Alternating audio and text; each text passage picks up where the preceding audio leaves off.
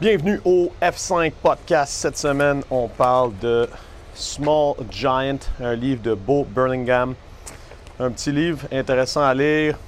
Euh, honnêtement, ça a plus rapport avec le fitness puis avec les box CrossFit qu'on pourrait, euh, le croire. Dans le fond, la prémisse euh, du livre, c'est d'étudier les compagnies qui ont décidé de volontairement ralentir leur croissance pour pouvoir avoir un produit ou de meilleure qualité ou avoir un meilleur service à la clientèle et du moins qui sont devenus euh, experts dans leur domaine, qui ont gagné aussi la, la renommée, que même leurs concurrents les, respectent, que les tierces parties, euh, aussi observateurs de tierces parties, vont aussi trouver que c'est des compagnies qui ont euh, marqué, dans le fond, leur, leur domaine.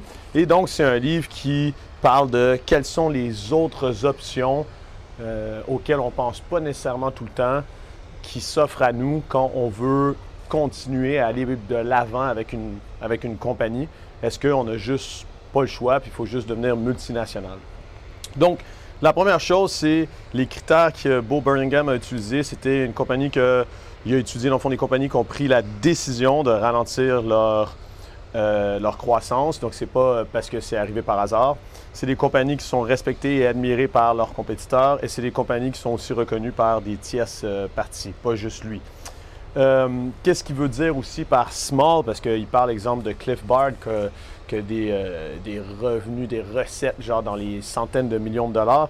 Fait que qu'est-ce que ça veut dire petit? Pour lui, c'est une compagnie qui reste à dimension humaine. Donc, on arrive à bien connaître ses employés et bien connaître ses euh, clients. Il parle souvent aussi que c'est des compagnies qui ont euh, gardé un certain euh, mojo, qu'on dit l'âme de la compagnie est vraiment présente et ils sont vraiment impliqués dans leur communauté. Donc, la première partie du livre parle du fait qu'il faut s'apercevoir qu'on a le choix de décider de grossir ou pas. Si on croit que la seule façon de fonctionner ou de survivre, c'est de grossir, ben dans le fond, on est aveuglé par le fait qu'on vit dans un système euh, capitaliste qui, pour le moment, ce qui n'est pas nécessairement mauvais, comme il dit, puis de la même façon que Gunther Paoli en parle, quand il parle de, des petites compagnies qui peuvent survivre en étant euh, sur le marché local, ben lui, c'est la même chose. Il dit, il n'y a pas besoin nécessairement, la seule et unique euh, raison d'être d'une compagnie n'est pas nécessairement de devenir une multinationale pour être profitable. Euh, il dit dans le fond, c'est ça, la plupart des entrepreneurs, quand on leur parle, disent euh, Moi, je rêve d'avoir un chiffre d'affaires de 1 million. Moi, je rêve d'avoir un chiffre d'affaires de 100 millions. Il dit Il faut se poser la question, dans le fond, pourquoi est-ce qu'on veut ça? Il faut qu'il y ait une raison. Parce que, comme il dit, c'est beaucoup plus intéressant d'avoir une compagnie qui fait 100 000 de recettes et qui est hautement profitable parce qu'elle a seulement des, des frais euh, de 20 000 exemple, par rapport à une compagnie qui ferait 100 millions de recettes, mais que ses frais total, ses coûts d'opération sont à 110 millions. Donc la compagnie fait faillite. Euh, je ne vais pas donner d'exemples précis. Les exemples sont tous dans le livre très très bien documentés. Mais sinon, je vais parler vraiment des concepts. Mais il donne des exemples de compagnies qui ont fait faillite avec des recettes, exemple, en essayant d'avoir des recettes de 100 millions. Euh, le, plus gros problème, dans le fond, c'est que souvent, on est bloqué comme entrepreneur dans le day-to-day. Puis ça, c'est la même chose pour un athlète.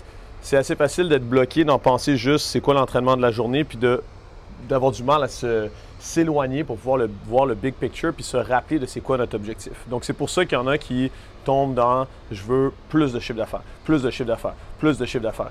Et il faut essayer de se retirer un petit peu de ça, parce que sinon c'est facile de tomber dans les excuses qui sont préfaites.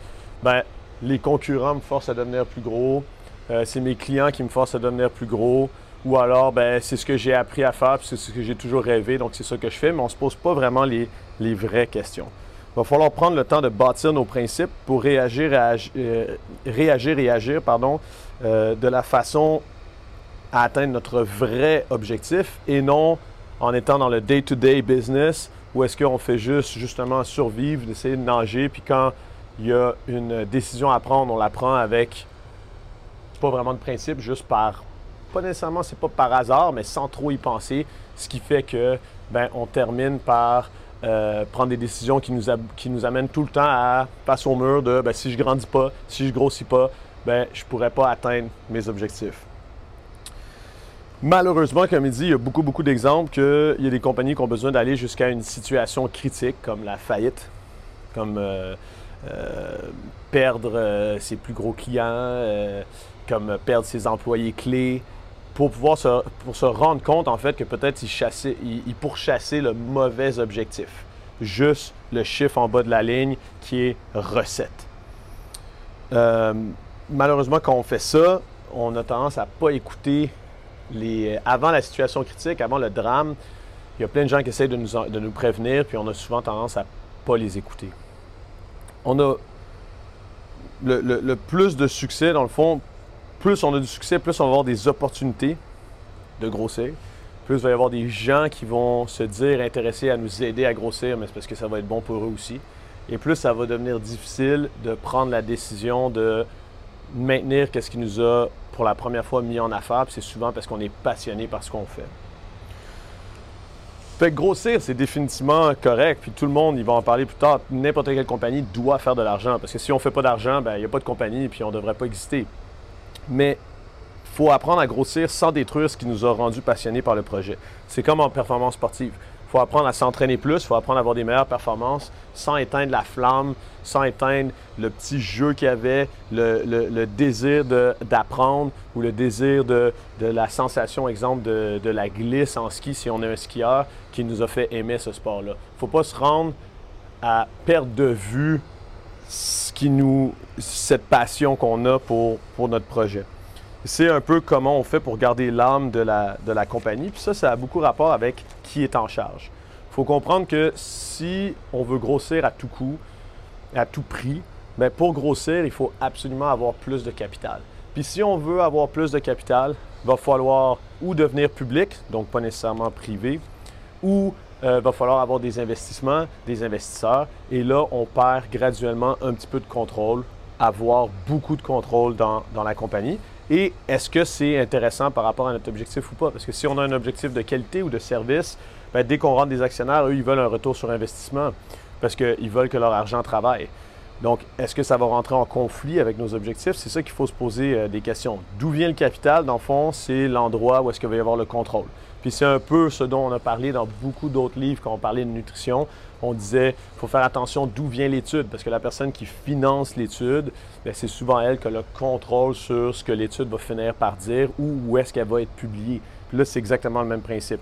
Le succès, assez souvent, nous amène à vouloir grossir énormément et ça nous amène à avoir un potentiel perte de contrôle. Et quand on a une perte de contrôle de la compagnie, quand c'est plus les fondateurs ou le fondateur qui est là, c'est facile de perdre l'âme de la compagnie, ou en anglais, quand on dit le mojo de la compagnie, puis se, rendre compte à un moment donné qu'on n'a plus justement la flamme, on n'a plus le goût de faire qu'est-ce qu'on est en train de faire. On, s'est perdu en ce moment. Certaines solutions qui existent, c'est l'exemple d'avoir la compagnie qui se fait euh, racheter graduellement par les employés même, parce que eux, c'est des gens qui font partie de la culture, qui font partie de cette âme de la compagnie-là. Fait que ça, il y a plusieurs possibilités de faire ça. On peut aussi ralentir la croissance. On peut s'éloigner de ben j'ai pas le choix euh, et, commencer à explorer les autres possibilités.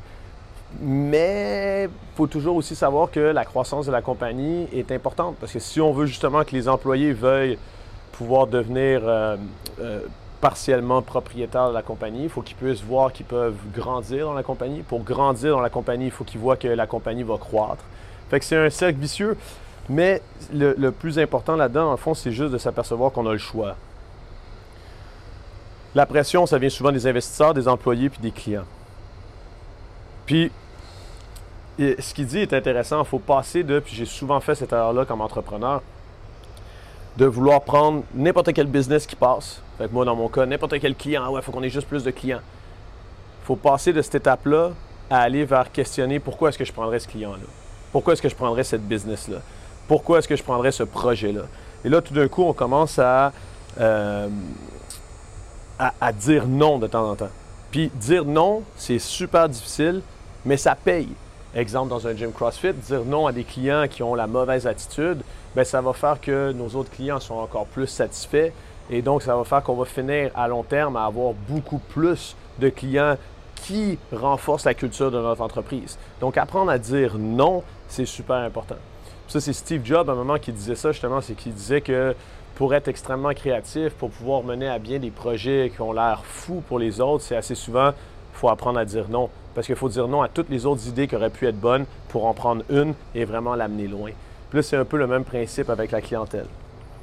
Donc, notre culture, elle passe par, par, le fait que plus on va avoir euh, d'investisseurs, plus on va avoir de l'argent, plus ça va être difficile de penser différemment. Ça devient un peu la maladie de l'entrepreneur de toujours vouloir plus. Puis, en plus de ça, il y a le, contre-coup qui, la plupart des entrepreneurs finissent par être aveugles de ce qu'ils ont déjà accompli.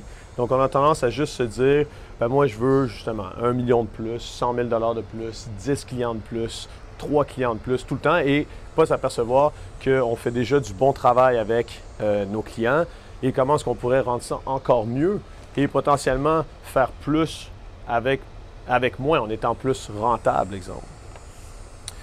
Il parle de l'effet de Monolisa, dans le fond, qui est, qui est un peu exactement le même principe que le parallèle que euh, Gunther Pauli faisait avec, euh, dans le fond, plus d'opportunités d'excellence.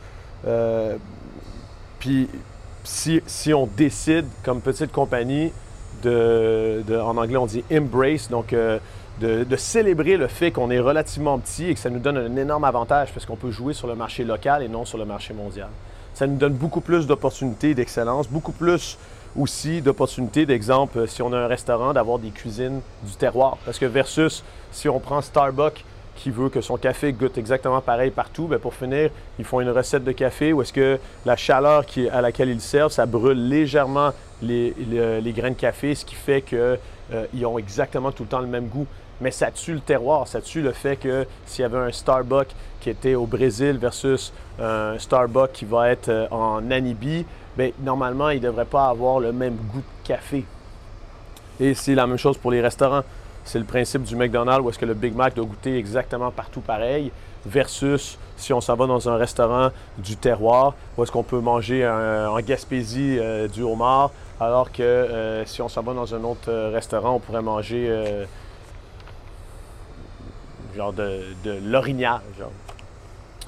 L'idée, c'est que plus on est petit, plus c'est facile de rentrer en symbiose, oui, avec la nature, comme Gunther euh, Poli disait, mais dans ce livre-là, ce qu'on parle aussi avec la ville aussi, de commencer à euh, faire partie, dans le fond, de la ville et d'être comme une emblème de la ville. Donc, comment est-ce que ça fonctionne? Il y a la compagnie qui influence les employés, les employés qui influencent la compagnie, la compagnie qui influence la communauté, la communauté qui influence la compagnie et les employés qui influencent la communauté aussi. Donc, c'est cette espèce de cercle-là qu'il faut, travailler et qui a un avantage avec les petites compagnies. Les grosses compagnies ne peuvent pas nécessairement faire ça. Quand on rentre dans une grosse compagnie comme euh, Whole Food, exemple, on s'attend à ce qu'il y ait la même nourriture qui goûte pareil un peu partout dans le monde. Où est-ce qu'on y va? Quand on rentre dans un, euh, dans un McDonald's, c'est la même chose. On s'attend que le Big Mac, le trio numéro un, ait le même goût, peu importe où est-ce qu'on est. Euh, l'idée, c'est que si on est en symbiose comme ça dans notre communauté, il y a quand même plein d'erreurs qui vont arriver, plein de problèmes qui vont arriver, sauf qu'on va pouvoir réagir en fortifiant nos liens avec nos employés, notre communauté et nos clients, au lieu de genre les, euh, les affaiblir. Donc, ça pour ça, quand on est petit, on est capable de faire ça parce qu'on est capable d'avoir un, un, système où est-ce qu'on sélectionne nos employés de façon minutieuse, minutieuse.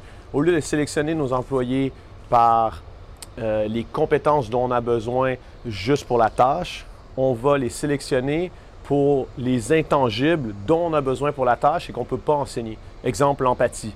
Parce que si moi je veux enseigner, si moi je veux euh, prendre un entraîneur à mon gym et que justement je ne suis pas une multinationale ou je n'ai pas 100 euh, gyms ou est-ce que j'ai un protocole où c'est toujours pareil, je vais pouvoir sélectionner un gars ou une fille qui, exemple, a de l'empathie et est passionné par le service même si la personne ne connaît pas très bien le mouvement humain, parce que ça, je peux lui apprendre.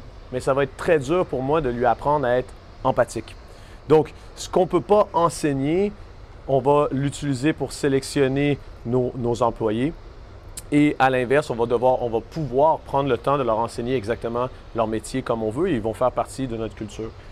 Donc, en business, on a trois choix, dans le fond, où on peut avoir le meilleur prix ou le meilleur produit ou le meilleur service à la clientèle. D'habitude, les small giants, donc les compagnies qui euh, sont reconnues par leur père pour être excellentes, ils vont pas pour le prix ou nécessairement pour le produit, qu'il y en a que c'est avec un produit spécifique, mais c'est souvent avec leur relation intime avec leur clientèle et leurs employés. C'est là vraiment qu'il y a une euh, grande différence. Donc, les outils que les, compagnies utilisent pour être plus proches avec euh, leurs clients, c'est souvent, ils vont prendre le temps de les éduquer.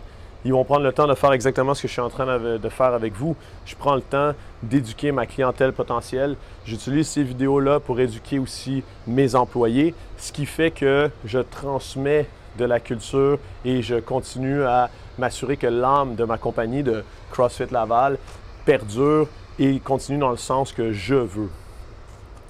Le, contact direct aussi est extrêmement important. Dans les petites compagnies, c'est plus facile. Exemple, d'avoir ton propre système de téléphone ou d'avoir un vrai employé de la compagnie et non un consultant qui va répondre aux emails ou répondre au téléphone ou euh, amener les clients à venir, euh, venir essayer euh, dans, dans, sa business. Ça encourage le local et ça nous force à faire des choses qui valent la peine d'être faites, non pas juste des choses qui se vendent. Donc, plus on baisse le nombre d'employés, plus c'est facile de créer ça. Mais il y en a qui sont capables, dans le livre, donne des exemples, d'aller jusqu'à 1000 employés et d'encore être capable de créer quelque chose qui, est, à leurs yeux, correct à ce niveau-là. Donc, c'est ce qu'il faut se questionner. C'est quoi mon rapport euh, au niveau maximum d'employés par rapport à moi? Comment est-ce que je suis capable de transmettre l'âme de ma compagnie et ma culture pour essayer de la maintenir et de même de la fortifier? Et peut-être que ça va même bouger dans le temps. Plus on devient bon, plus on peut le faire. L'idée, c'est de créer un groupe d'employés et de clients qui devient tellement fort que dans le fond, il va s'auto-réguler. Un peu exemple ici, à CrossFit Laval, ça fait 11 ans maintenant qu'on est en, business.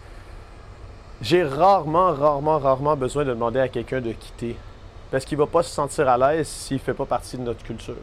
Donc, quelqu'un qui n'est pas inclusif, qui ne croit pas en la diversité, qui ne croit pas dans le fitness, qui ne croit pas que la nutrition est importante, mais il ne va, pas, va, va pas falloir que j'ai une discussion avec cette personne-là tranquillement, elle va juste se faire éjecter du groupe parce que le groupe, la culture est tellement forte qu'elle s'autorégule.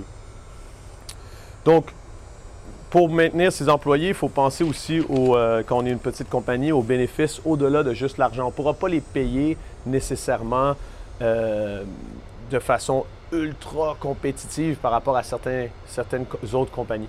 Mais par contre, on peut leur donner des bénéfices qu'ils ne peuvent pas aller chercher ailleurs. Exemple en éducation, exemple euh, en vacances, exemple en flexibilité de travail, euh, exemple en, tâches qu'ils peuvent faire, en diversité, dans le fait que la plupart des petites compagnies, leurs employés sont tous capables de faire toutes les tâches de la compagnie. Et après, bien sûr, ils se spécialisent dans celles qu'ils préfèrent, mais donc ils peuvent même changer, c'est moins monotone. Vous voyez un peu le genre. C'est plus facile aussi euh, un des autres grands avantages, c'est, euh, Ray Dalio en parle dans Principles, c'est de pouvoir avoir des gentlemen agreements. C'est plus facile de ne pas être d'accord, mais parce qu'on a un groupe serré d'employés, de pouvoir quand même apprendre de ça. Donc de pouvoir vivre ce conflit-là comme, pas un conflit, mais une opportunité d'apprendre et une opportunité de faire valoir son point et après de faire avancer le, le groupe comme un tout et non savoir qui a raison, qui a tort. Bien sûr, les propriétaires vont devoir mettre certaines règles qui sont coulées dans le ciment. Par exemple, ça peut être la ponctualité, euh, ça peut être euh, certaines règles par rapport à l'inclusion, euh, ça peut être certaines règles par rapport à l'hygiène de vie, quoi que ce soit, parce que c'est important qu'il y ait certaines choses qui soient non négociables exemple comme aussi, il faut qu'on puisse faire de l'argent. Dans ma compagnie, ben, c'est le même principe. On peut pas dire, euh, je ne peux pas dire à mes employés, vous pouvez donner des memberships gratuits. Ça ne fonctionne pas, ça. C'est clair que quand quelqu'un s'entraîne, ben, il faut qu'il les paye.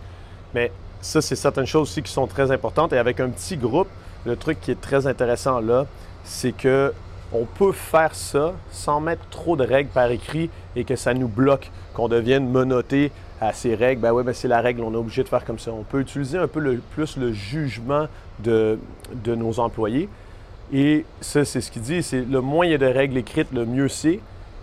Malgré le fait qu'ils savent qu'il y a certaines règles où est-ce qu'on ne peut pas traverser la ligne, et il y a certaines autres règles où est-ce qu'on peut être un peu plus flexible et utiliser nos connaissances et essayer quelque chose. Et si c'est une erreur, ben c'est une erreur, puis on va tous apprendre de, euh, de ça. La plus grande compagnie, dans le fond, la plus grande pardon, compétition de ces small giants, de ces petites compagnies qui décident d'être euh, extraordinaires au lieu d'être grosses, ça va être la médiocrité. Faut pas laisser, dans le fond, faut vraiment pas laisser les moins bons euh, employés, clients et compagnies tirer les bons vers le bas. Faut jamais niveler vers le bas, chose qu'on est obligé de plus accepter quand on est en grand nombre. Quand on est en petit nombre, on nivelle vers le haut. Faut pas regarder, exemple, le nombre d'heures que la personne a fait, il faut regarder la productivité. Euh, maintenant, il y a quelque chose qui devient extrêmement difficile quand on est un small giant, c'est comment est-ce qu'on peut s'organiser pour la succession. Ben, la première chose à savoir, c'est que ce n'est pas toutes les compagnies qui peuvent être vendues. Il y a des exemples dans le livre où c'est des compagnies de création où est-ce que c'est euh, seulement deux personnes, exemple, et c'est vraiment eux la compagnie, ça va être extrêmement dur à être vendu. Mais sinon, c'est de commencer à regarder si on veut vendre, euh, comment préparer la succession au sein des employés. C'est souvent la meilleure façon de maintenir euh, cette âme de la compagnie. Ou accepter que si on est acheté avec l'extérieur, ben, il y a des bonnes chances que ce mojo et âme de la compagnie disparaissent. Mais comme il dit, des fois c'est inévitable parce que même quand ça reste dans la famille, il y a très peu de compagnies qui survivent la quatrième génération. Je pense que c'était quelque chose comme 4 ou 5% euh, Parce qu'à partir de la troisième et quatrième génération, même si c'est la famille qui a la compagnie, il n'y a aucune différence entre si c'était dans leur décision par rapport à la compagnie, si c'était des investisseurs extérieurs versus des gens dans euh, la famille des fondateurs. Parce qu'il n'y a plus ce lien d'intimité dans la plupart des cas. Il y a bien sûr des cas exceptionnels, mais dans la plupart des, euh, des cas faut se rappeler que dans le fond, c'est les gens qui font la compagnie. Et donc, il faut la passion de pouvoir bien faire. Pourquoi est-ce qu'on le fait? Ben, parce que c'est cool.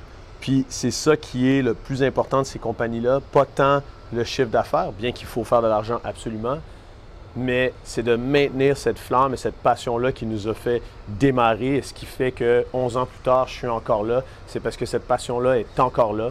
Si on parle de CrossFit Laval, j'ai même moi-même fait l'erreur d'essayer de devenir immense. Il y a un moment, j'étais deux fois plus gros.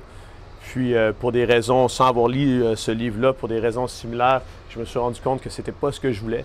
J'aimais pas euh, pas être capable de connaître la plupart des, des membres. J'aimais pas devoir laisser les clés du local à un coach que je connais pas vraiment, qui est jamais venu chez moi, qui partage pas la même culture de la de l'effort.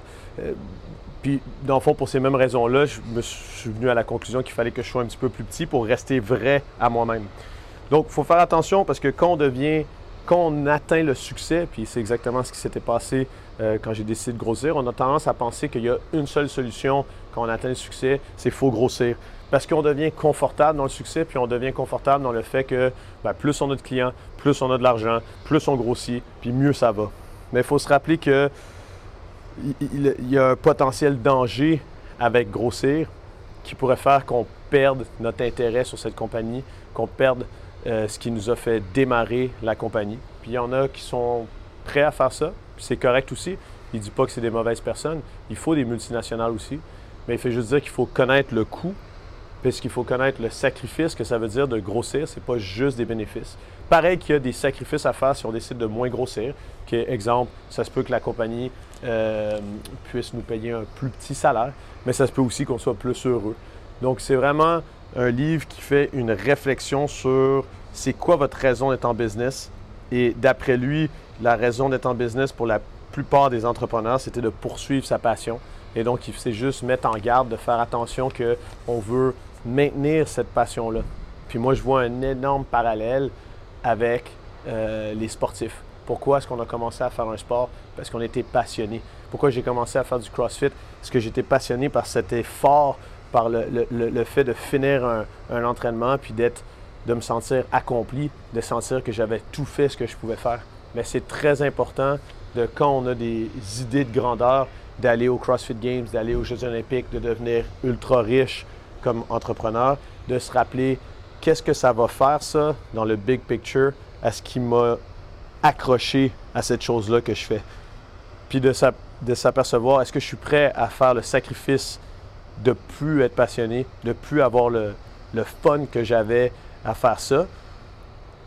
Oui ou non? Il n'y a pas de bonne ou mauvaise réponse. Encore une fois, c'est juste de se poser les bonnes questions. J'espère que ça vous a fait réfléchir. On se voit la semaine prochaine.